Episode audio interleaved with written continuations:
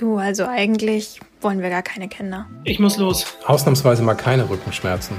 Elternabend. Die wollen, dass ich freiwillig kündige. Wir stecken mitten in der Rush-Hour des Lebens. Zwischen 30 und 40 passiert verdammt viel gleichzeitig. Herzlich willkommen im Podcast Liebe deine 30er. Mein Name ist Isabel Prophet und wir sprechen hier über alles, was in diesem Jahrzehnt passiert.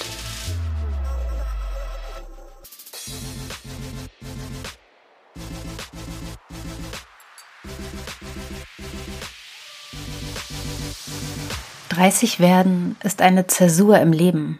Die guten Jahre sind vorbei, der Ernst kommt. Und dieser Ernst bringt einige Herausforderungen mit sich, Entscheidungen. Was wir jetzt tun, wie viel wir tun, entscheidet über unsere Karriere. Auch über die Frage, ob wir überhaupt eine haben oder wollen. Einige von uns haben schon Kinder, andere lassen sich noch Zeit. Ganz schön viele haben gar nicht entschieden, ob sie ein Kind wollen oder mit wem. Die Muskulatur lässt nach, das Immunsystem sowieso. Freundschaften verändern sich. Und wir werden stärker, selbstbestimmter. Wir entscheiden bewusster.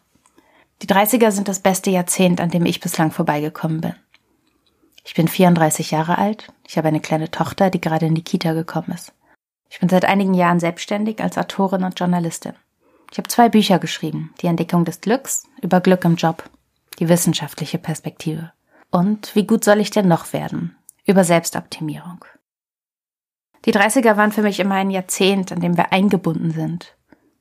Und es ist auch wahr.